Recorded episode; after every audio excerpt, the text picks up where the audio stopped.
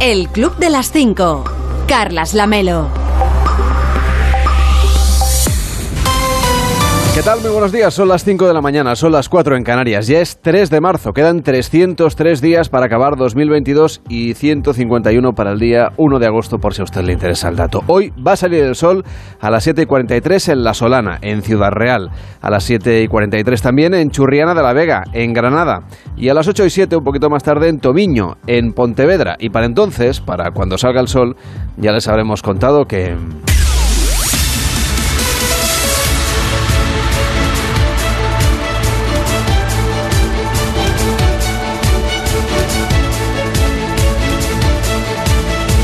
Ya les habremos contado que hace una semana que empezó la guerra en Ucrania tras la invasión rusa. Juan Carlos Vélez, ¿cómo estás? Buenos días. ¿Qué tal? Muy buenos días. Y Kiev sigue resistiendo esta misma madrugada con intensos bombardeos.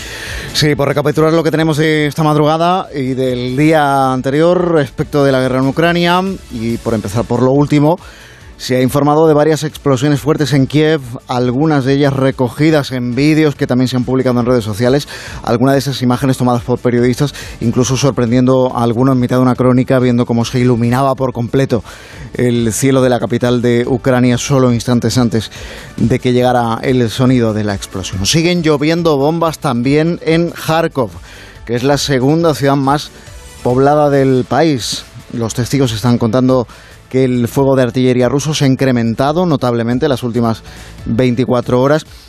Y eso que aún no ha llegado, ese temido convoy procedente de Bielorrusia, parece ser que por alguna razón están consiguiendo eh, ejército de Ucrania o, incluso ciudadanos corrientes, pero armados en, en, el norte de Ucrania, están consiguiendo retenerlo en su camino hacia, hacia Kiev. Sin embargo, hay informaciones desde otras ciudades fundamentalmente al sur, dos de ellas al sur del país, que son Mariupol, en la costa del, del Mar de Azov, y Gerson, al uh, suroeste del país, a unos 200 kilómetros de Odessa, en la costa del Mar Negro, ciudades que son estratégicamente relevantes por cuanto son centros de logística portuaria y estas ciudades han sido rodeadas por el ejército de Rusia. Se dice que en Gerson, de hecho, han entrado tropas rusas en la ciudad, pero no está claro a esta hora si han tomado el control de esa ciudad costera del suroeste de Ucrania. Tenemos como novedad también que el Tribunal Penal Internacional de La Haya ha abierto una investigación una investigación por acusaciones de crímenes de guerra cometidos por parte de Rusia. Naciones Unidas está contabilizando ya un millón de refugiados en solo una semana. Y es un dato relevante, porque la última crisis de refugiados en Europa fue la de 2015. A lo largo de ese año llegaron 1.300.000 personas procedentes entonces fundamentalmente de Siria e Irak en prácticamente todo el año. En este caso, en solo una semana ya estamos muy cerca de ese número de desplazados. En este caso no vienen de otro eh, continente, sino que vienen de la propia Europa, se desplazan a los países vecinos, fundamentalmente a Polonia, la mayoría de ellos, prácticamente la mitad de los desplazados, según está contando ACNUR. Y un último apunte sobre este tema, el cambio de criterio repentino ayer del, del Gobierno de España compareció el presidente Pedro Sánchez ante el Congreso de los Diputados, lo escuchamos en más de uno, en directo a las 9 de la mañana, para anunciar que España sí que va a enviar, al contrario de lo que había dicho la ministra portavoz el día anterior, sí que va a enviar, y en línea con lo que están haciendo o han decidido hacer otros países como Alemania, armamento ofensivo, dijo ayer Sánchez, a Ucrania. ¿A quién? A la resistencia ucraniana, dijo Sánchez. Eh, luego por la noche, en, Antena 3 Noticias, le explicó la ministra de Defensa, Margarita Robles, a Vicente Valles, que mm, el, motivo es que parte de ese armamento irá posiblemente al ejército de Ucrania, pero parte de ese armamento irá también a esos vecinos, a esos ciudadanos que se están organizando, a quienes están dando armas también, para defender a sus ciudades, a sus vecinos, a sus comunidades, a sus familias, en definitiva para defender a su país.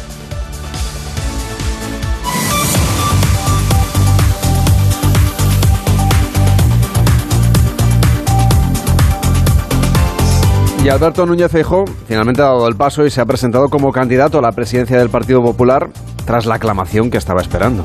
Sí, ha terminado de deshojar la margarita y, y dijo sí, el presidente del PP gallego y de la de Galicia, Alberto Núñez Feijó, anunció ayer, esto ya lo tenía en realidad prácticamente acordado, porque acuérdate de la noche en la que, la madrugada en la que estalló la guerra en Ucrania, estábamos aquí contando que estaban saliendo los varones regionales o los presidentes de las, eh, del Partido Popular en las distintas comunidades autónomas eh, diciendo por aclamación que todos le habían pedido a Núñez Feijóo que se presentara. Lo que pasa es que aquella noche estalló la guerra y ya luego nos fuimos centrando en, otras, en, en otras cosas, ¿no? Pero aquella noche empezó, empezó así para para el equipo de, que hacemos el matinal de, de Onda Cero en más de uno.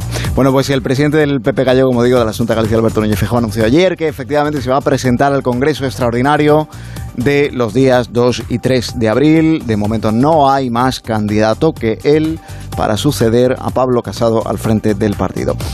Explicó ayer que es, eh, en compañía de la directiva de la dirección del PP Gallego, que es compatible y que es legal eh, dirigir la Asunta y al mismo tiempo el Partido Popular, la Dirección Nacional del Partido Popular. Y con eso espera dejar cerrado un posible frente de, críticas a ese respecto. Eh, esto de estar en dos sitios a, la vez, ¿no? Con eso espera dejarlo, dejar ese frente cerrado. Dice que no se presenta para insultar a Pedro Sánchez, sino que se presenta a este Congreso y que aspira, en definitiva, a presidir el Partido Popular para ganar a Pedro Sánchez y para aportar madurez y sentido de Estado al partido. Que bien puede sonar la crítica a la dirección del partido bajo el mando de Casado y de Teodoro García Gea. Bien puede sonar y bien puede que de hecho sea una crítica a la dirección del partido actual. O saliente. Y la Fiscalía ha archivado todas las causas contra el rey Juan Carlos. Sí, noticia de ayer por la tarde, eh, noticia esperada, porque venimos semanas eh, contando que la decisión parece que estaba más o menos tomada, que, había que anunciarla y, que habría que ver cuándo se anunciaba. Eh, y el anuncio finalmente se produjo ayer por la tarde. El cierre de todas las, eh, o el archivo de todas las diligencias, las tres investigaciones que había abiertas al rey emérito. Esto no significa que no se crea que hubo o pudo haber actuaciones irregulares por su parte. De hecho, la fiscalía que dirige Dolores Delgado reconoce graves irregularidades y reconoce que hubo, por parte del rey, ocultación de dinero a Hacienda, pero, pero que éstas quedaban amparadas bajo el paraguas de la inviolabilidad que la Constitución le atribuye al jefe del Estado. Y eso significa que por ahí no se puede investigar más. Respecto de lo que hizo después de su abdicación, después de 2014, Ahí entiende el Ministerio Público, el Ministerio Público que o bien las irregularidades quedaron solventadas con las dos regularizaciones que hizo Hacienda, o bien acabaron eh, prescribiendo. No ven más indicios tampoco por ahí para seguir investigando. Así que ya solo tiene don Juan Carlos, por tanto, una causa abierta, pero no es en España, sino en un tribunal de Londres, que es la denuncia que le tiene presentada por acoso Corina Larsen. Gracias, Juan Carlos. Que tengas un feliz día. Cuídate mucho. Chao, igualmente. De lunes a viernes a las 5 de la mañana, el Club de las 5. Onda Cero. Carlas Lamelo. Por fin va a llover en todo el país, aunque las lluvias previstas no serán suficientes para invertir la situación de sequía que padecemos, pero algo es algo, las lluvias irán avanzando del noroeste al sureste con un frente activo que cruzará la península hacia el Mediterráneo. Al este, de momento, sigue el ambiente seco. En las montañas habrá nieves, con cotas más bajas en torno a los 1000 o 1200 metros, y una masa de aire de origen polar puede dar lugar a una gota fría o dana a lo largo de esta tarde. Nos espera que llueva de todas maneras y, nos espera que llueva de todas maneras en buena parte de Cataluña, en Baleares o en el sur de la Comunidad Valenciana, también en Murcia. Ahí no va a llover. Y tampoco en la costa andaluza, ni siquiera, eh, ni tampoco en Canarias. Esa es la previsión un poco meteorológica que tenemos para las próximas horas. Aquí en Madruga, la radio le ayuda. El Club de las 5. Carlas Lamelo. El club de las 5 y 9, de las 4 y 9 en Canarias. Hola David Cervelló, ¿cómo estás? Muy buenos días. No sé si se ha enterado mucho la gente de dónde no va a llover. Bueno. Creo que lo voy a volver a decir, ¿eh? porque no lo he contado demasiado. Va, si quieres, sí. No va a llover hoy en Cataluña, en Baleares, en el sur de la Comunidad Valenciana, en Murcia y en Canarias. Bien. Muy bien, muy bien. Pues ya está. Yo ya me quedo que- más tranquilo. Yo también. Yo, sobre todo, yo sí que me quedo más tranquilo. Así que ahora Bien. ya te dejo que digas los buenos días a la gente. Bien, pues especialmente hoy le voy a dedicar los buenos días a Ramona. Fíjate que os tengo que explicar un poco la que se ha liado en estos últimos días con ella en Twitter, porque todo el mundo, claro, veía ahí Ramona en las tendencias. Vamos a explicar un poco qué es lo que ha sucedido. El tema está es que desde hace un tiempo, pues en esta red, que va probando cosas, ¿no? Pues mm, han creado esto de los espacios, que lo que hace es unir a muchos usuarios, pues que se conectan en directo, ¿no? Al principio nos hablan, otros Lo que escuchan. tenía que ser aquello del, del Sí. Clubhouse o no. De- así, y lo van cambiando, van poniendo aquí cosas. Van- estuve un rato escuchando esto de Twitter. ¿A Ramona? No, No, a otro. no, a ah, digo, no. bueno, igual. Ah, Puede ser, ¿eh? Porque fíjate que, que, que, que esta usuaria. Eran, eran corresponsales hablando de Ucrania. Lo tuyo, lo tuyo ya es... interesante. ¿Dónde sí. va a parar? Madre mía, solo me faltaría escuchar eso en... Bueno, en fin. Total, que Ramona se ha convertido en viral y el motivo es que por alguna extraña razón que se desconoce, pues conectó a miles de usuarios, no sé qué botón, eh, verdad, es que sería interesante eh, saber qué botón es, pues incluso youtubers de renombre, pues se conectaron Se ahí conectaron con Ramona. con Ramona, eh, a escuchar a Siento Ramona. habérmelo perdido. Bueno, mm, ya te- cuando la escuches igual no lo sientes tanto, casi prefiero lo de lo de Ucrania, sí, te cuento. El tema es que la mujer estaba muy muy muy cabreada, quería hablar de sus temas, de sus cosas y incluso pues por ejemplo, se conectó un doble, un usuario que parecía Pedro Sánchez, ¿no? Que ponía el tal, pues lo he hecho, a Pedro Sánchez lo he hecho. Y ella iba, ella iba haciendo su show. Bueno, ya te digo, se ha convertido en viral, ha ganado muchos seguidores, también muchos haters y, y- y gente que la ha bloqueado. Pero el tema ha llegado tanto que incluso ha publicado, como si fuese alguien ya, digamos, de renombre, un comunicado oficial sobre lo acontecido. la que supuestamente es la reina del Twitter, supongo que soy yo, no sé qué pasó, no sé qué botón toqué, eh, ni que fuera yo Putin. Eh. Eh, María la del gorrito, eh, la xenófoba eres tú. ¿Ves? Tiene... Y si tienes pruebas, sácalas en Twitter, valiente. Uf. ¿Eh? Ignorante. Sí, toma ya. Mala persona. Sí. Que eres lo peor. Y, y lo he Dime qué, un poco. qué ¿eh? pruebas tienes de mí. Vete a tomar por culo, María mía. gorrito. Muy bien, sí, y he, y he quitado cosas que aún eran más fuertes, ¿eh? pero bueno, es para poner ¿Cómo un está el Twitter? Sí, sí, sí, Pero para poner en contexto cómo es Ramona. En fin, que al ser tendencia, la mayoría de usuarios que desconocían de dónde venía, pues lo asociaban automáticamente a Esteso y a su Ramona. Y yo, la verdad, también me quedo con esa Ramona de, de Esteso que era, que, bueno, que era una maravilla en comparación a eso.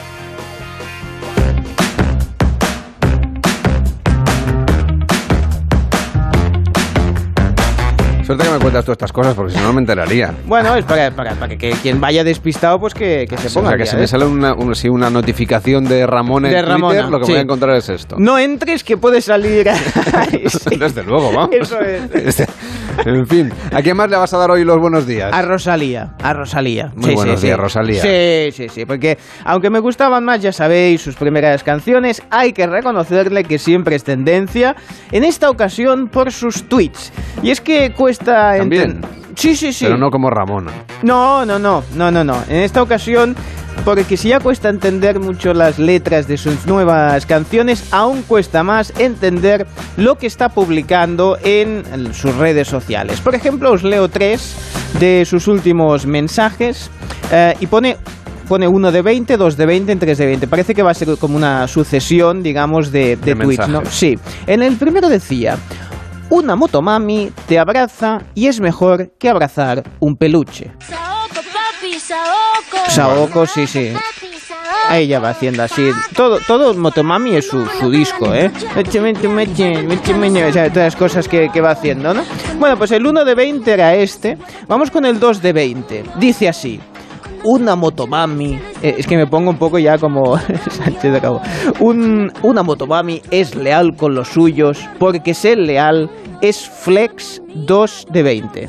Claro, ha juntado el flex con el 2 de 20 y la gente se ha empezado a volver un poco loca, pero esta mujer, ¿qué está diciendo? Vamos con el tercer tuit. Dice, atención, ¿eh? Una motomami cuida a otras motomamis y un corazón eh, que, que cura, ¿no? Como que está ahí. Bueno, las reacciones han, han ido en la línea siguiente. Por ejemplo, el gran guionista Borja Cobeaga decía, se puede decir más alto, pero no más claro. A lo que Julián López ha dicho las cosas claras y el chocolate espeso. Claro, la- la- los comentarios a los tweets de Rosalía eran inevitables. A mí me ha gustado mucho el de la mandarina que decía compro vocal y resuelvo, ¿eh? porque la verdad es que para entender lo que estaban diciendo, pues iba muy bien en esa línea. O por ejemplo, Promic Brook decía, como respuesta a esto de Motomami es leal con los suyos porque ser leal es un Flex 220. Decía, Tamagotchi Nintendo, Akira Goku Chusaba Daikin. Como respuesta mm, igual de... No entiendo de- nada, Cervello. Bueno, porque eso es lo que están diciendo los usuarios que no entienden la Rosalía y le contestan con cosas que tampoco se entienden. Por ejemplo, el usuario Forever Pep le respondía con una piedra roseta para eh, ver si así podíamos entender, si habíamos la traducción de este jeroglífico de lo que está escribiendo Rosalía. El coche decía, Rosalía, que llevas el móvil sin bloquear en el bolsillo y como que está que es- sí, que está escribiendo por ti, que, que Vale. no que no tiene sentido. El Yodo, que es una versión cómica de Yoda, decía a- algo más o menos así, lo leo así a lo Yoda, ¿eh? dice, si arriba y abajo por dos divide, en uno dividido diez el flex se queda. La fuerza a reducir fracciones ayuda, ¿no? Sería más o menos así. El TT Today decía, justo si lo estaba comentando ahora mi mujer, ¿no? Lo que estás diciendo Rosalía. Y eh, Sergio Pérez decía, el otro día se me, bueno, se me jodió el termo y el de la ferretería me dijo, tienes que llevarte un tubo flex 2 barra 20, que es un poco lo que están diciendo. Y termino con... Uh, Micheladas Targaryen, que también el nombre también se las trae, dice, no entiendo nada, pero que sepas que mi hermanita siempre canta Sobaco, mami, sobaco. Bueno, pues es un poco eso, ¿eh? que a veces las letras se entienden como son. Yo tampoco he entendido nada, pero gracias, Cervello, por el intento. Saoko, papi, Saoko. El Club de las 5. Las 5 y 16, las 4 y 16 en Canarias. En deportes, el Valencia jugará la final de la Copa del Rey. Nos lo cuenta Edu Pidal. Buenos días. Buenos días, Carlas. Una victoria muy celebrada en Valencia porque seguramente nadie esperaba en el mes de septiembre que el Valencia estuviera en disposición de competir por un título. Pues va a jugar la final de la Copa del Rey después de eliminar al Athletic de Bilbao con esa victoria en Mestalla por 1-0 con un golazo de Gonzalo Guedes. Dos capitanes, Gaya y Soler, pasaron por Onda Cero. ¿Quién lo diría, no? Después de, estos últimos años que este equipo iba a volver a, estar en una final, después de tantísimo tiempo eh, que, que ha pasado, ¿no? Después, verdad que son, son tres años, pero anteriormente ya hacía mucho que el equipo no llegaba a ninguna final y, bueno, son, son dos finales en tres años que, te- que voy a tener la suerte de poder vivir. Yo creo que un poco se menosprecia Y la clasificación acabó en fiesta con la afición valencianista que va a acudir el próximo 23 de abril al estadio de la Cartuja en Sevilla para jugar una final ante el Betis o el Rayo Vallecano, que esta noche juegan la otra semifinal. Los béticos llevan ventaja de la ida porque ganaron 1-2 en Vallecas al Rayo de Iraola. De lunes a viernes a las 5 de la mañana, El Club de las 5. Onda Cero. Carlas Lamelo. Hoy en Onda 0.es nos cuentan cómo avanza la guerra en Ucrania tras una semana de intensos bombardeos sobre las ciudades del país. La última hora pasa por la condena de Naciones Unidas en una votación histórica, aunque no sea vinculante. Una abrumadora mayoría de países, además, ha señalado a Moscú para ser investigado por posibles crímenes de guerra en La Haya. Mientras tanto, los oligarcas empiezan a notar algunos de los efectos de las sanciones y Roman Abramovic pone al Chelsea en venta. Además, el rublo ha alcanzado mínimos históricos y una delegación ucraniana ha partido para una segunda ronda de conversaciones con Rusia. En la brújula con Juan Ramón Lucas, el ministro de Exteriores, José Manuel Álvarez, aseguró que el anuncio de envío de armas a Ucrania del presidente Sánchez es una evolución y no un cambio de criterio del gobierno. Ministro, ¿a qué se ha debido el cambio? No es un cambio, eh, es una evolución como están teniendo todos los países europeos y, y todos los que estamos implicados en estas tomas de decisiones.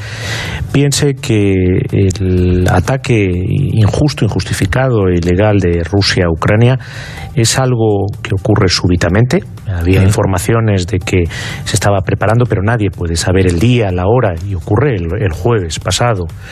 Y sobre la marcha, todos los estados de la Unión Europea conjuntamente y unidos estamos tomando decisiones, decisiones eh, que eh, desgraciadamente los acontecimientos son tan densos que parece que ha pasado mucho tiempo, pero no ha pasado todavía ni una semana.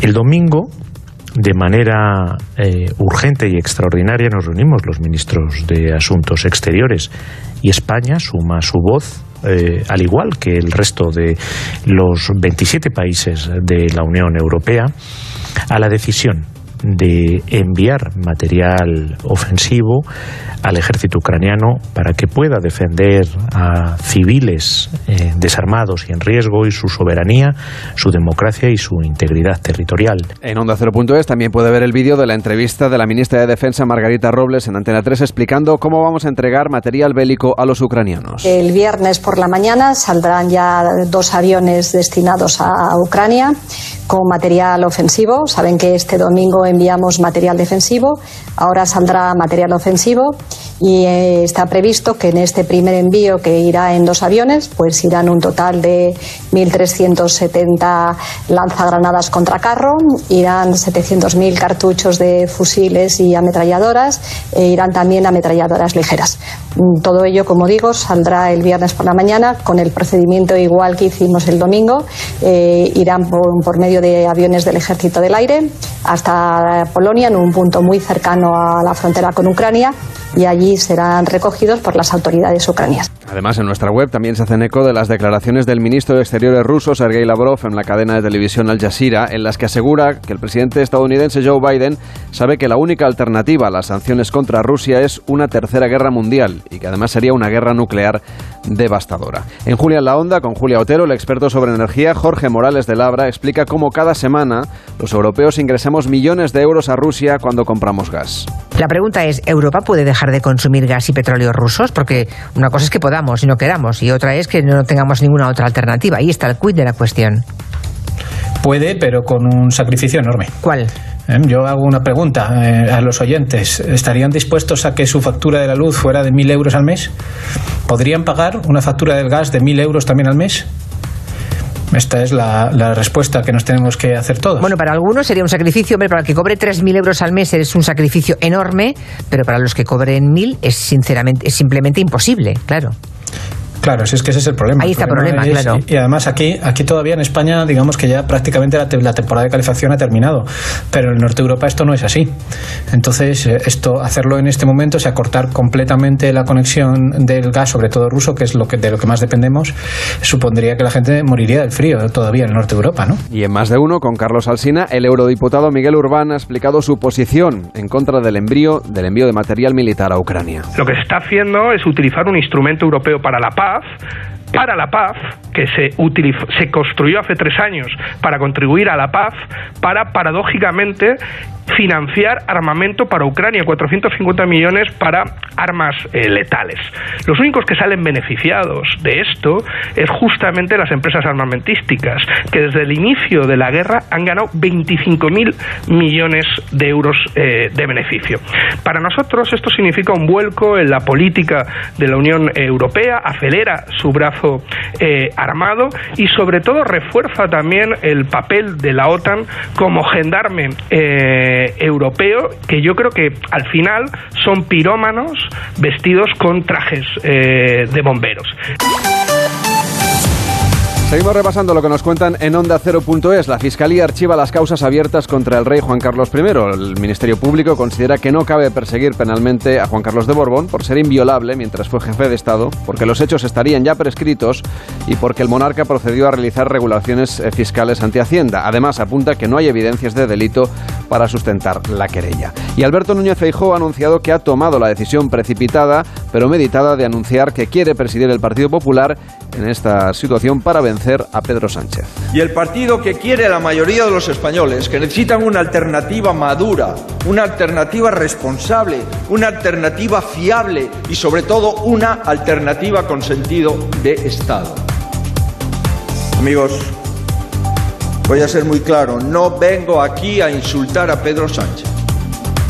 Vengo a ganar a Pedro Sánchez. Y creo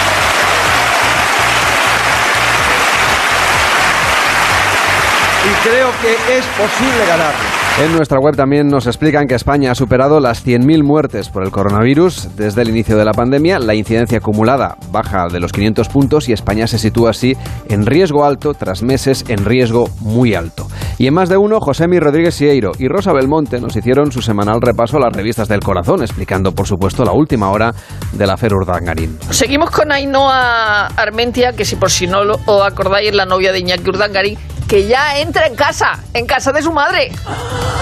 Pero no, esto no habían... No, no- No, no, no, esto sigue, esto sigue. La infanta Cristina le ha dicho que- se vaya yendo. Sí, pero la otra había dicho que no... Nada, nada, que se vaya yendo. No, no, esto ya Entonces es... ella ya entra en casa de la madre. Ella, Urdangarín va- va, va en moto, ¿eh? Va en Vespa, ¿eh? Urdangarín va en bicicleta y ella va en Vespa. Ella va en Esa es la Vespa. diferencia y tal. Y luego Agatha Pero- Ruiz de la Prada Pero van a la par, o sea, van a la... van a, a la misma oficina, Ah, pero no a la par. Cuenta. Van a la misma oficina. O sea, no y el mismo ata- horario. Moto se va más rápido. Claro, ata la bicicleta. ella acelera, pues él se queda ahí del compuesto. ata la bicicleta allí. Oye, pues una, Vespa con sidecar, eh, ¿verdad? Los dos juntitos. Luego va un guardaespaldas también en, eh, en una escolta en bicicleta y el otro va el pobre corriendo echando el bofe porque no debe haber más. Es la gracia de mi hijo Roque. Tener que ir en bicicleta. Claro. Puede escuchar toda la sección, todo el repaso al corazón, a la carta, en onda0.es y, por supuesto, también en nuestra aplicación, siempre que usted quiera. Bien, sí, claro. Bueno, hoy Señor Vidente. bien. Sí, sí, sí, he entrado a la hora, muy bien. Cervelló Como- y yo también venimos en medios de transporte distintos. Sí, claro, ya lo sé, ya lo veo. Viene en su Maserati, yo vengo en transporte público. Maserati, Sí, ¿eh? siempre ha habido clases. eh, Muy ya lo bien, sabe. muy bien, veo que están la- las cosas bien aquí, muy bien.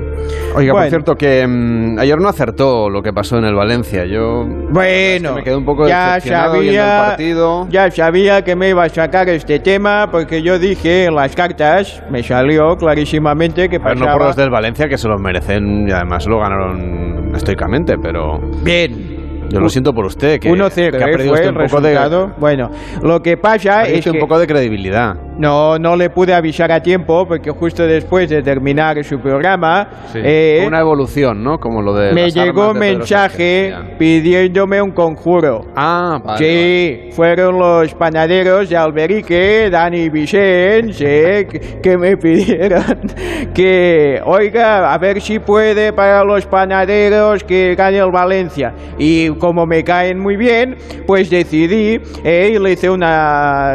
eh, o sea que han ganado gracias a mis pócimas y a mis huevos, a mis huevos Kinder, que conseguí montar uno de los regalos que salía sin las Pues, instrucciones. oiga, eso es difícil, ¿eh? Bueno, por eso digo, bueno, estoy en racha, pues ¿qué queréis? ¿Que gane el Valencia? Pues 1-0 y ganó el Valencia Hay y ya ingenieros está. que no lo consiguen, ya se lo digo. Bueno, pues ya está, ¿eh? O sea que felicidades a todos los valencianistas y ya en la final ya tiraré las cartas y luego, en todo caso, los panaderos que me envíen el mensaje antes de, antes de tirar las cartas. Bueno, vamos a ver, nacidos el 3 de marzo, vamos a la mandanga. Es el día del objetivo claro. Bueno, lo que no queda claro es de qué es el día. Bueno, en fin, los nacidos en un día como hoy, que sepan que son directos, analíticos e informados. Los puntos débiles que tienen es que son tendenciosos, compulsivos e inconscientes de sus emociones. Es complicado eso, es gente que tiene emociones y no las sabe, o no sabe cuáles son. Bueno, no queda muy claro. Bueno, así que si le parece, yo le voy a dar una meditación para que vaya. Pensaba que me iba a dar una moneda porque hoy tenemos concurso. Ya lo sabía, ya lo sabía porque lo he visto en la carta de Que la tampoco llevo suelto. de la emperatriz, he visto que, que me iba a pedir una moneda y ya me he guardado una de 10 céntimos porque digo, mira, Oiga, si no me la devuelve, así lo pierdo menos. O sea, que yo se la mandé, ¿eh? Por, Pero esta por tiene- burofax intergaláctico el otro día. Sí, pero está muy nuevecita esta para ser del 2016, ¿eh? Hay que mirarlo como los cartas de los Pokémon. Y es de Cervantes. Así que tiene claro cuál es la cara y cuál es Castilla-La la Mancha va- se va a llevar un punto doble. Bueno, pues Seguro. está bien, ¿eh? porque vaya remontando, ¿eh? Sí que brilla, cosas- sí. Sí, es, pues es de 2016, tiene seis años, ¿eh? Se ve que ha pasado por pocas manos. Bueno, le dejo con la meditación. Dice así. La planificación del universo es diseño de Dios.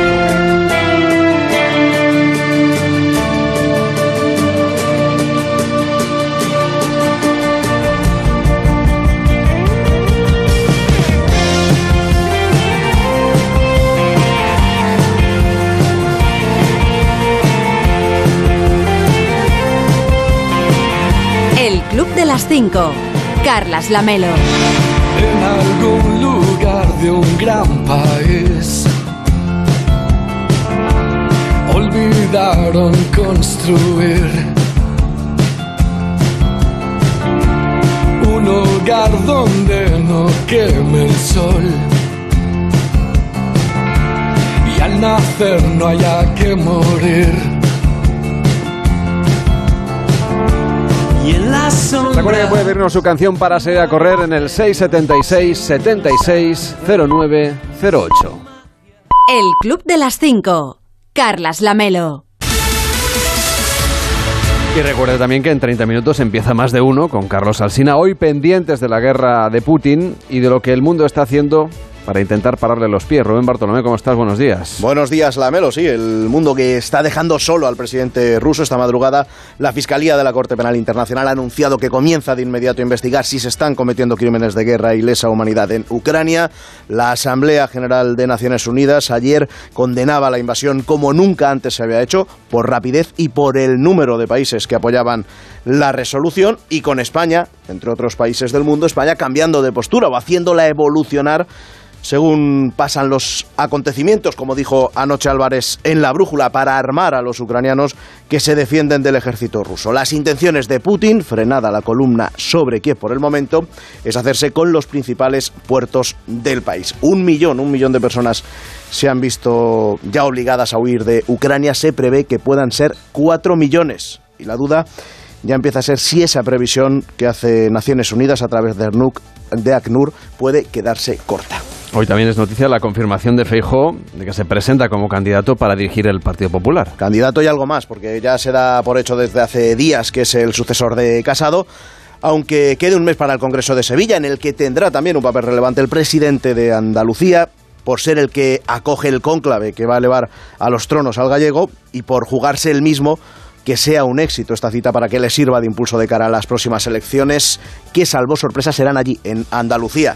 Oye, a lo mejor si la cosa va muy bien en ese conclave, vuelve a pensarse Moreno Bonilla eso de convocarlas antes del verano, antes de las. que era lo que la idea que había antes de las elecciones de Castilla y León. Bueno, le preguntaremos hoy en más de uno de eso y de otras muchas cosas a partir de las nueve, Juanma Moreno Bonilla con Alsina. Ya saben los titulares, siempre, siempre, siempre con Alsina en más de uno. ¿Y qué otros asuntos interesantes y llamativos vais a destacar en la primera parte del programa? Hablaremos también del, del rey Juan Carlos y el archivo esperado de las investigaciones que estaba realizando la Fiscalía y el debate que se abre ahora de si vuelve, de cómo lo hace, de a dónde. Ese es el debate a partir de ahora sobre el rey emérito. Pero además, como es jueves, tenemos Beta Cultureta con Zumer contándonos a partir de las seis y media la historia del avión más grande del mundo. Antes de las siete y media nos va a recordar Vélez lo que contábamos hace un año y lo que son las cosas. También hablábamos del rey emérito.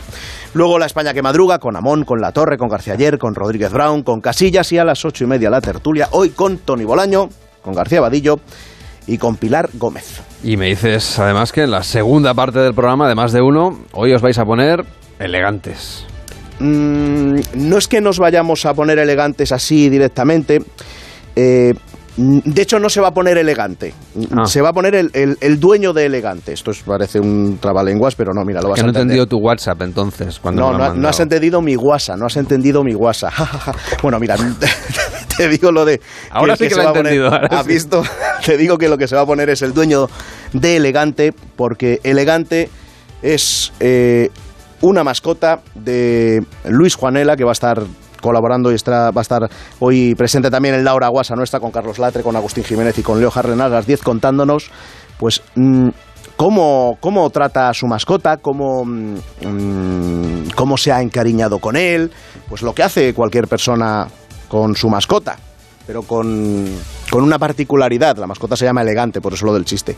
Ya, ya, ya, ya. Su, su mascota es un animal al que crió con biberones y ahora, pues así ya crecidito, le gusta que le rasquen, hacerse fotos, lo normal, como te decía, pero es que elegante es un toro de 500 kilos. Vaya, Y hoy- menuda mascota. Y fíjate, pues hoy Luis Juanela nos va a contar la historia, la suya propia y la de su mascota, la de Elegante. Luego, a partir de las 11 tenemos acertijos matemáticos con García Cremades, que va a resolver como siempre pasado el mediodía. Y además hoy hablamos de la ELA, con un joven que la padece, Juan Antonio, y con un hombre que, diagnosticado, trabaja para que se sepa más de esta enfermedad y que se investigue cada vez más. Hoy, a partir de las 11, charla, entrevistón de Alsina con Juan Carlos Unzué. No se lo pierdan, no se lo pierdan porque, vamos, desde las 6 de la mañana hasta las 12 y media no hay un minuto de desperdicio, porque por eso trabaja tanto todo el equipo, como por ejemplo Rubén Bartolomé, que trabajan mucho. Y luego nos duchamos, ¿eh, Lamelo? Yo te, lo, te la dejo caer ahí. que yo sé que, tú conste eres que reacio, pero... Que bueno. que yo me ducho, pero a veces tenemos que hacer un poco ahí el show, si no... Ah, ¿el show en la ducha dices o como...? No, hombre, José me contó ayer que, escu- que escuchaba la radio también mientras se duchaba, pues, pues yo Ya, también pero una cosa es escuchar la radio mientras se ducha y otra es ir a la radio sin ducharse. no es lo mismo. Pero, claro, tienes toda la razón. El problema es el horario, que es que ya no sé dónde computa la ducha, ¿sabes? A la hora en la que llegamos ya no, no, no tenemos muy claro, y por ahí va yo, si Claro. nos hemos duchado hoy o ayer, o, o si nos ducharemos mañana. Sí, o porque si, duchar, si ducharse por la noche es mm, para ir a la cama o para Claro. salir, eso, eso efectivamente. eso es. Ducharse, nos duchamos. Lo que pasa es que no sabemos exactamente mm, a qué computa. Y puede que un día nos descontemos y nos duchemos dos veces o no nos duchemos por un día, que tampoco pasa Hay que ir nada. apuntándolo, apuntándolo. Hoy me he Exacto. duchado a las 7 de la tarde, ya no Claro, duermo, esto ya no entonces sepa- computa claro. como ducha de mañana. Ese era el tema. Claro, claro, claro. Mira, ahora ya lo entiendo. Que voy perdido. Qué aseado estás hoy. Eh, Hoy sí, hoy sí, estoy súper limpio. Cuídate mucho. Un abrazo. Que tengas un feliz día. Chao. De lunes a viernes a las 5 de la mañana, madruga con el Club de las 5. Información y buen humor con Carlas Lamelo. El club de las 5, de las 5 y 36, de las 4 y 36 en Canarias. Y en la televisión tenemos de enviado especial al sofá de su casa Mm. a David Cervelló. Sí. Para ver según qué programas, bueno, que también, también hace falta a veces chaleco protector y casco. ¿eh? Sí, o chaleco antivacas que decían el otro día en, en- un gazapo. Bueno, hoy os traigo caviar, ¿eh? que visitamos un programón de la pública, en este caso en la primera, que lleva por título Las Tres Puertas, con María De la Casado. primera, hacía tanto que no oía eso. A mí me gusta decir la primera, porque ya tengo una edad y es como para... ¿eh? Si dices la primera, es que ya te han vacunado varias veces. Bueno, entre los invitados estaba Pepe Sacristán, que ha defendido el teatro, que le da más tranquilidad ahora mismo que el cine. Hago teatro porque el, el teatro es más fácil de manejar y de hacer lo que quieres hacer, sin más. Porque Señora de Rojo sobre fondo gris lo hacemos entre cuatro. Ya falleció mi, mi querido amigo Pepe Sámano, con el que armamos todo esto. ¿no? Cierto. Y en el cine empieza a fastidiarme un poco la mecánica del cine. Llega un guion a casa y pone exterior noche, ya no lo hago. No, exterior ¿En noche. serio? Yo a la hora de cenar estoy en mi casa o estoy en un restaurante fuera? o estoy haciendo una entrevista con, con, con María. Pero no... no ¿Rechazas un guion porque te tocaría grabar de exterior una noche? Sí. Por supuesto, exterior noche no lo hago. Y, o, o- no, no, no. Y ahora el, el calor del verano, el frío del invierno, el madrugón. Eh, con el teatro, vuelvo a insistir en el privilegio que, sé, que, que disfruto pudiendo elegir mi trabajo. Porque en Señora de Rojo sobre fondo gris no solamente disfruto como actor, tuve el privilegio de ser amigo de Miguel Delibes. Entonces ese homenaje diario que yo le rindo a él eh, y a la memoria de, de- de su mujer fallecida da un sentido a, a- a cada día de mi vida, ¿no? Entonces ahora hay un proyecto de cine que voy a atender porque son los compañeros, son amigos, no, no voy a decir que no. Pero la mecánica, el tiempo muerto, las, las horas de rodaje y toda esa, la, la mecánica del cine ¿Tú empieza sabes? a fastidiarme. Empieza. Dice que, que esto de madrugones, así que no creo que le podamos por entrevistar. tomar la misma filosofía, ¿eh? Sí, me, me parece que no le vamos a poder entrevistar, al menos Pero la esta. temporada que viene se pone exterior noche también. Exactamente. Si pone entrevista muy prontito. ñe. Bueno, también ha tenido Pedro Ruiz de invitado y ha lavado que hayan programas que limpien, dice, y que no ensucien, emocionando además a, a María. Como limpia también El Hormiguero, ¿eh? otro ejemplo de televisión familiar, en esta ocasión con Estopa, que van, aviso, mm, Pablo toma nota, que van a por el peluco, técnicamente hablando, que regalan cuando van 20 veces, creo que es, al, al programa, y además han, han- ya le han dejado claro, queremos uno para cada uno, ¿eh? nada de dar un reloj para los dos, por muy bien se que queda se la lleven. correa y el otro la esfera. Ah, ah, Se llevan muy bien, pero, pero a ver, yo creo que quieren uno cada uno. Y han comentado cómo convencieron a Fito para grabar un tema con él. ¿Qué tal con Fito? Porque Fito eh, creo que es difícil, que no, eh, eh, que no es fácil contactar con él, que, no, que le, le mandasteis una paloma mensajera o algo para... No tiene WhatsApp. Fito Tiene WhatsApp. eh, es nuestro puto ídolo. De verdad, nunca jamás hubiéramos pensado de que él hubiera querido hacer una cosa. Nosotros tenemos un, un dos o tres personas que pensamos que nunca van a querer eh, colaborar con nosotros. Sí. Que eran Fito, el, el Robe de Extremo Duro y y Sabina. Y, y, bueno, o sea, con Sabina está bien, con Fito ya está bien y falta el Robe. Pero ah, ahí queda en el aire y a lo mejor él recoge el guante, ¿no? Pues, hablando de lo de Fito, que cuando esto, pues, pues ¿cómo le mandamos esta canción a Fito? Pues Escribimos una carta, muy estimado, señor mío. no, entonces no- nos dijo su, su manager que le mandáramos un email. Y le mandamos un email. Un email de hola Fito, somos David y José, tenemos una canción para ti. Si eso la cantas, lo soltamos ahí. Es que cuando la tú lo compusimos, vas- tú lo vas viendo. cuando la compusimos ya pensábamos, esta canción es muy fito. ¿Verdad? Sí, pero eso nunca lo puede saber él. Ya, pero... Y, y pensará que se lo decimos a todas. Mandamos el- el- la paloma mensajera Y salió. y de repente pues recibimos un mail, oye chicos, me ha encantado la canción, vamos a hacerla ya. Y bueno, pues nos pusimos, nos pusimos y lo vamos a hacer con los Fitipaldis. ¿Me os parece bien? Claro, como no nos va a parecer mal. Y con el saxo también, también. Que viva el rock and roll. Sí, señor. Y bien. hemos hecho una versión. La canción ha quedado de lujo. Ahí está, para, la- para los... Termino con otro buen programa, Café de Ideas, en este caso la televisión española en Cataluña. Tenían a Gervasio de Fer y conectaron con Paloma del Río, que tenía un mensaje para él, sobre todo después de la entrevista que, que triunfó con lo de Évole. Yo soy hija de alcohólico. Tú no sabes, bueno, te entiendo perfectamente porque es el destrozo que el alcohol hace a una familia. Nosotros somos cuatro hermanas, hemos tenido que trabajar mucho y yo mm, durante mucho tiempo me he eh, echado la culpa de muchas cosas con respecto a mi padre. Eh, estamos en paz, ahora estamos en paz. Cuando yo he conseguido perdonarle, eh, he encontrado la tranquilidad. Y tú vas a encontrar esa tranquilidad, por eso te digo que tienes que perdonarte, tienes que ser un poco más benévolo contigo.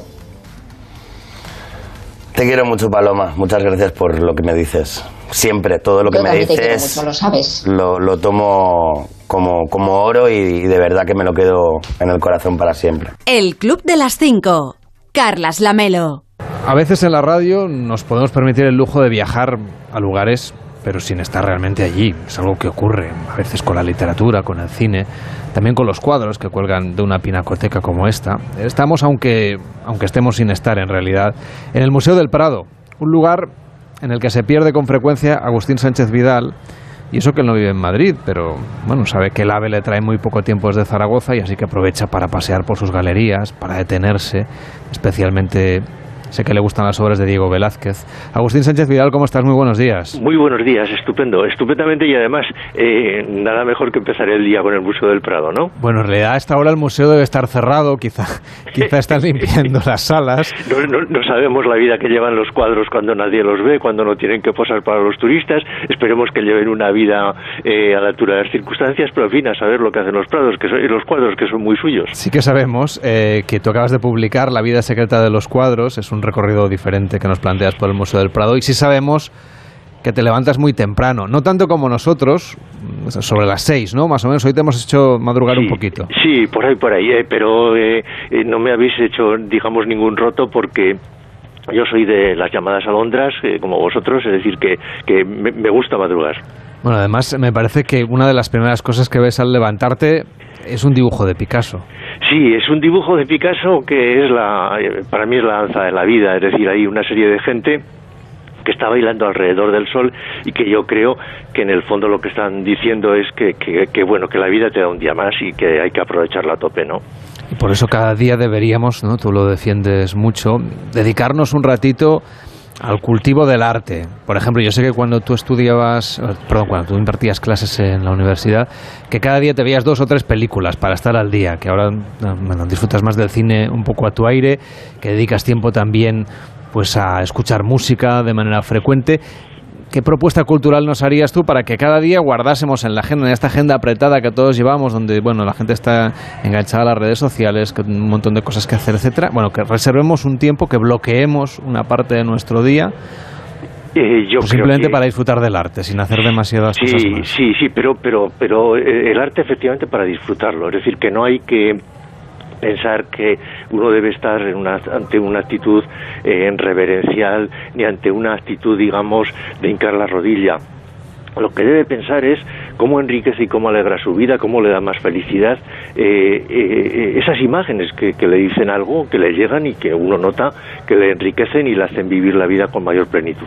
Pero tampoco sin esa visión un poco consumista que se está viviendo últimamente en los museos, en los que bueno la gente va como corriendo, haciendo como check, ¿no? Como tachando de la lista las obras de arte que tiene que ver ese día porque tiene tres, cuatro horas y a lo mejor estoy siendo generoso para visitar una pinacoteca. Efectivamente, esa no es la mejor actitud porque hay que pensar que muchos de esos cuadros se pintaron a lo largo de eh, un montón de, de, años, que hay eh, mucho trabajo ahí detrás y muchas cosas que decir y la prisa eh, no es buena consejera para que los cuadros eh, te de, dejarse seducir por ellos y que los cuadros te cuenten sus historias y sobre todo sus secretos. Estamos paseando en el Museo del Prado, estamos en la sala 56B y aquí está la anunciación de Fray Angélico. ¿Por qué has querido que nos paremos en este paseo frente a este cuadro?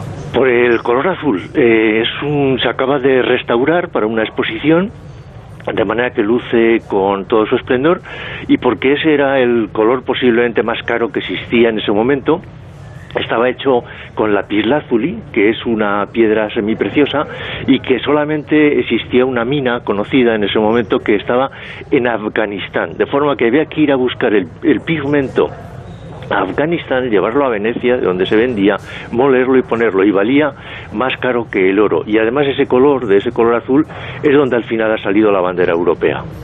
O sea que el azul que vemos y que destaca además no solamente en, el, en, en los decorados de, de, este techo ovalado que vemos, sino también en, la, en el manto, eh, tiene esa parte un poco de, de, de bueno, de, cierta divinidad, ¿no? Que, que, se trata de transmitir a través del libro. Del, em, empieza del siendo empieza siendo el color de la, de la Virgen, es un color que transmite pureza y el, el, el, azul es un color eh, que en principio es el del cielo, que, que, es el de las aguas, por lo tanto transmite una impresión de algo limpio, ¿no?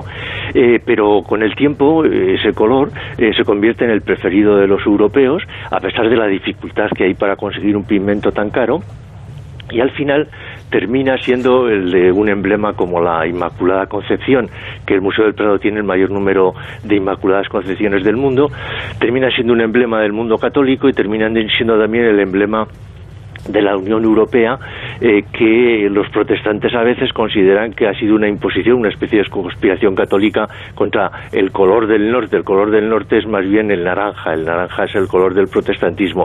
Entonces hay un capítulo que está dedicado a ver cómo los colores también son grandes protagonistas de los cuadros. Bueno, es que lo que nos cuentas en el libro son cantidad de historias intrahistorias de los cuadros que vamos a ir descubriendo en este paseo por el Museo del Prado y además con muchos contrastes, no solamente por los elementos históricos, sino también por las obras que has seleccionado. Por ejemplo, estamos ahora frente a las pinturas negras, la radio ya ves que permite ir de una sala a otra, así a toda velocidad. Eh, estamos ante estas pinturas negras que es un contraste completo, no solamente en la iluminación, sino en las eh, bueno, en las composición, en la composición pictórica, en los rostros que vemos, es la cara y la cruz prácticamente respecto a lo que veíamos antes de Frangélico.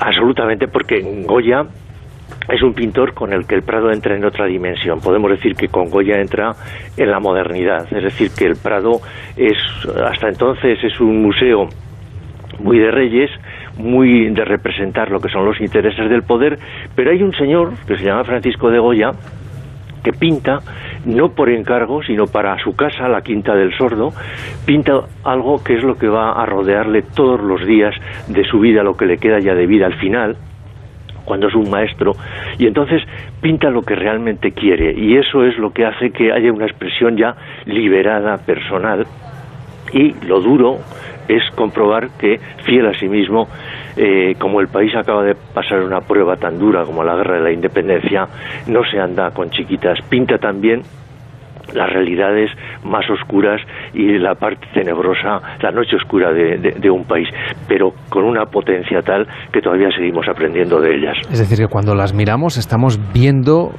no solamente una representación pictórica y visual de lo que ocurría en aquella época, sino un trasfondo emocional de cómo vivía la sociedad española entonces. Estamos viendo el mundo interior de Goya, el mundo interior de cómo una mirada entrenadísima, una mirada lúcida, una mirada insobornable, está dándose cuenta de lo que ha pasado en un país y entonces ya no se trata de pintar solo el exterior, sino de pintar efectivamente cuál es el estado anímico, el estado de ruina moral en el que ha quedado uh, un país. Y esa es la visión moderna. La visión moderna es mucho más subjetiva y los expresionistas eh, de todos los lados, empezando por los alemanes, eh, cuando ven a Goya lo reconocen como un contemporáneo a pesar de que han pasado varios siglos. Hay cuadros en este museo que parece que nos observen. Lo normal es que los observemos nosotros a ellos. Pero si te fijas bien, hay algunos que parece que te estén mirando. Por ejemplo, este, el, el bufón El Primo, que es un cuadro de Velázquez. Yo decía que tienes una cierta debilidad por él y no has elegido ni a ninguno de los reyes que ha pintado ni a las meninas, sino a este bufón que realmente ahora conforme nos ponemos frente al cuadro es que nos da la sensación que nos está mirando, no sé si con muy buenas intenciones. El primo, eh, eh, sabemos, porque se conservan documentos, era un bufón, uno de los preferidos de Felipe IV, que lo necesitaba para los momentos en que tenía que deponer su actitud de estatuaria, su actitud de rigidez, la etiqueta. Y entonces eh, eh, este era un hombre que sabemos que era muy inteligente, es decir, era un, lo que era un enano, es decir, eh, una- un- parecía una clase de enanismo, pero una persona eh, muy lista y seguramente eh, la mirada con la que se dirige a nosotros y con la que sigue interpelándolos, gracias al genio de Velázquez, es que ¿por qué se le trata como se le trata si él es una persona como las demás? Entonces, esta actitud hoy es normal, hoy yo, yo creo que es la actitud normal que adoptamos, que adoptamos todos ante las personas que son diferentes, pero eh, en esta época solo valían para bufones. Y Velázquez, hay una historia muy bonita porque pinta eh, este cuadro lo pinta en la en la franja en la, en la- en la- la- lo que se llama entonces la raya de Aragón que es la parte de Fraga lo pinta en un viaje que hace el rey Felipe IV que se lleva su bufón y utiliza el mismo lienzo que lo compra casualmente en Zaragoza, por eso sabemos que, que es otro lienzo distinto del que utilizaba en Madrid y utiliza el mismo rasero para pintar al rey Felipe IV, del que hace un retrato estupendo, y a este eh, eh, bufón que el retrato no es menos espléndido y no es menos significativo. O sea, que la cumbre de la sociedad, digamos, y la parte quizá un poco más vejada, ¿no? Más... eh, La parte marginal, sin duda, ¿no? eh, eh, eran, eran, eran gentes a las que eh, se dedicaba una posición que en ocasiones eh, ganaban mucho dinero porque eh, muchos de estos bufones que eran que eran realmente gente muy lista sabían invertir bien y dejaban a sus hijas con una dote muy muy colocadas ¿eh? pero eran tratados evidentemente dentro de lo que era el protocolo de la corte eh, como eh, personas marginales Eso es lo bueno de un lienzo, como está en blanco. Al principio es igual para todos, luego ya a ver cómo queda el cuadro. Agustín Sánchez Vidal, autor de La vida secreta de los cuadros. Gracias por acercarnos al Museo del Prado. Te dejamos que te pases por estas galerías que son las tuyas y nosotros seguimos con la radio. Gracias por madrugar. Buenos días. muchas gracias a vosotros y muy buenos días a todos El Club de las 5. Carlas Lamelo. El de las 5 y 52, de las 4 y 52 en Canarias, en deportes. La guerra de Ucrania también tiene consecuencias en los deportes. Edu Pidal, buenos días. Carlas, buenos días. Una consecuencia más de la guerra en el deporte es lo que puedan hacer los oligarcas rusos que tienen dinero invertido en el mundo del fútbol, en este caso. Y Roman Abramovich se va del Chelsea porque su estrecha vinculación con Vladimir Putin es insostenible para que pueda seguir al frente de un club de fútbol de primer nivel europeo establecido en Londres. Según publican en Inglaterra, podrían vender el Chelsea por unos 3.000 millones de libras. Estaría bien plantearse, Carlas, qué camino sigue el deporte en busca del dinero. Ahora que se critica que durante años miraran a Rusia para organizar mundiales de fútbol o Juegos Olímpicos, mientras estamos a 10 meses de celebrar un mundial de fútbol en Qatar o con una Supercopa de España asentada ya en Arabia Saudí. En fin, mientras deseamos que la guerra termine cuanto antes, aquí en España, como en el resto del mundo, la vida sigue, el deporte sigue y ya conocemos al primer finalista de la Copa del Rey. Es el Valencia, de José Bordalás, que ayer ganó 1-0 al Athletic y jugará la final de la Cartuja en Sevilla el próximo 23 de abril. Así de feliz estaba Bordalás. Hoy no tiene precio el estar en la final en un momento tan, tan difícil, eh, en una situación que como todos sabemos eh, está el club, eh, donde se ha sufrido mucho estos dos años y pico largos. Y bueno, pues estar en la final cuando al principio del campeonato pues eh, las dificultades y no había la confianza que, que suponíamos, estar en la final yo creo que tiene muchísimo mérito, estamos felices, estamos contentos. Y me alegro muchísimo por esta afición y que bueno, pues está celebrándolo como, como no puede ser de otra manera. El otro semifinalista lo conoceremos esta noche. El Betis y el Rayo Vallecano se enfrentan en el Benito Villamarín con ventaja para los de Pellegrini, para los locales que ganaron 1-2 en Vallecas en el partido de ida. Y esta noche, a partir de las 9, lo contaremos aquí en Radio Estadio, en Onda Cero. De lunes a viernes, a las 5 de la mañana, levántate o vete a dormir con el Club de las 5. Carlas Lamelo. Y hoy se estrena en Movistar Plus la serie Super Pumped, The Battle for Uber, de los creadores de Billions. Kalanick, and I will never back down from a fight. And if no one wants to believe in me, I'll make them believe by being undeniable. Pues eh, esto de Cyberpunk será como una antología de diferentes pues grandes gurús ¿no? de las nuevas tecnologías. En esta primera temporada se centran en la, en la creación, ¿no? en los primeros pasos de, Uber concretamente. Parece que serán siete capítulos, de momento semanales, así que hasta bien entrados abril vamos a tener mm, esta, mm, esta serie que nos explica eso, ¿no? Uno de los éxitos, digamos, de Silicon Valley. Iremos conociendo eso, éxitos, fracasos, situaciones. Eh, la serie se basa en, Travis Kalanick eh, y que, ah, bueno, pues es el, personaje, ¿no? Este, este creador de este CEO, ¿no? De, de Uber y de su mentor. ah, que pues invirtió todo su, todo su dinero y su reputación en esta, en esta empresa que podía salir bien o podía salir mal. También tenemos a Uma Thurman interpretando el personaje de Ariana Huffington, también creadora, por ejemplo, del, del Huffington Post, ¿no? Es decir, una persona aquí con mucho dinero, porque todas estas empresas que, que empiezan, pues bueno, tienen que tener unos...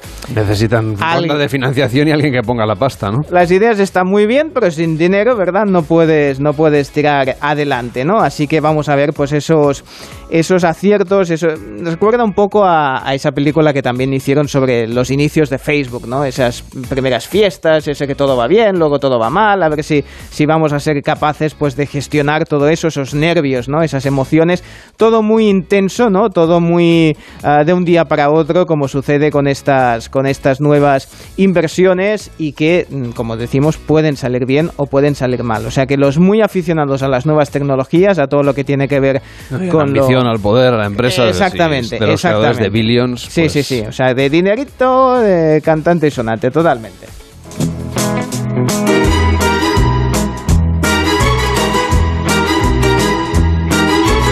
rollo que nos dice un oyente que, que utilicemos una aplicación para, para lo de la moneda. ¿Para el café? Sí, no, para el Ah. café no. Ah, para el- Mira, para pues si hubiera una aplicación que nos invitara al café. No, porque eso te bien. digo, igual No, para lo del concurso que al final Ah. no nos va a dar tiempo. pero Bueno. La que nos propone eh, para iPhone no está disponible, al menos yo no he sido capaz de encontrarla. Ah, bueno. Pero tomamos nota, ¿eh? Y... Pero sin el sonido del tequi tiqui tiqui Sí, sí, dice que sí que Ah, tiene, tiene el- sonido. el sí. sonido ya nos lo propuso el otro día. Oh, qué y hoy nos maravilla. añade la información de que tiene sonido. Lo he Pues lo intentado descargar, pero no... Ya, no, te va, ¿no? hay Hoy- para iPhone. Ya, ya, ya, ya. Bueno, en fin. Pero o sea, que, que te tengo que te tengo que dejar una moneda para O el me- móvil, tú eliges. Vale, muy bien. No, te dejo una moneda y me invitas al café, como siempre. Pues venga, va, Me sale baratísimo Mira, esto. le voy a devolver la moneda esta que brillaba tanto al vidente, ¿eh? Ya, pero con... Porque que era de- además, viniendo del vidente, no sé yo Ya, pero era de si 10 va a ser un caballo de Troya. Eso no da para el café. Bueno, en fin. Ah, tengo, tengo noticias frescas de, de Biden. Hay que, a mí me gusta hablar cada X tiempo de Biden. Hay que dedicarle un tiempo a los POTUS, ¿eh? o sea, a las plantas y a los presidentes de los Estados Unidos, ¿no? Acuérdate que hace unos días comentábamos, eh, hace pronto ahora un mes, comentábamos que ya se había liado Biden con el nombre de los de los países. Lo escuchamos como no Ukraine. Uh, uh, Iraq, Afghanistan. No way that was going to happen. Pues entonces se liaba y decía Ucrania cuando no tenía que decirlo. Pues ahora ha pasado que tenía que decir Ucrania y ha dicho otro, otro país. Lo escuchamos. But he'll never gain the hearts and souls of the Iranian people. The Iranian people. He'll never, la he'll gente never extinguish their love of de, freedom. de Irán, ¿eh? Cuando además tenía ahí la representante de Ucrania con la banderita de Ucrania que estaba ondeala- ondeándola casi una banderita de estas pequeñitas. Es que hay muchos países, Cervelló. Claro, sí, sí, sí, no, no, eso, está bien. No nos equivocamos, faltaría más. Con el nombre de los nietos fijo yo que se equivoca, ¿eh? O sea, a mí me da que luego aquí tenemos a Andrew, digo a Johan, Stephanie, eh, tal, no sé qué. Bueno, tú imagínate. eh. Bueno, en fin, para los regalos debe ser también muy divertido. Te he Lo, traído lo de un- cuidar el potus, la planta, eso ya lo dejamos para otro día, ¿no? Sí, ya nos sí, enseñas sí. cuando hay que regarla. Bueno. Es dura, esta planta es resistente. Ni pasarse ni quedarse corto, ¿eh? La Exacto, justa hay que medida de hacerlo agua. bien. Gracias. Cervelló, por tus consejos de jardinería. Que tengas un feliz día. Cuídate Hasta mucho. mañana. Ahora llega Carlos Alsina, empieza más de uno en Onda Cero.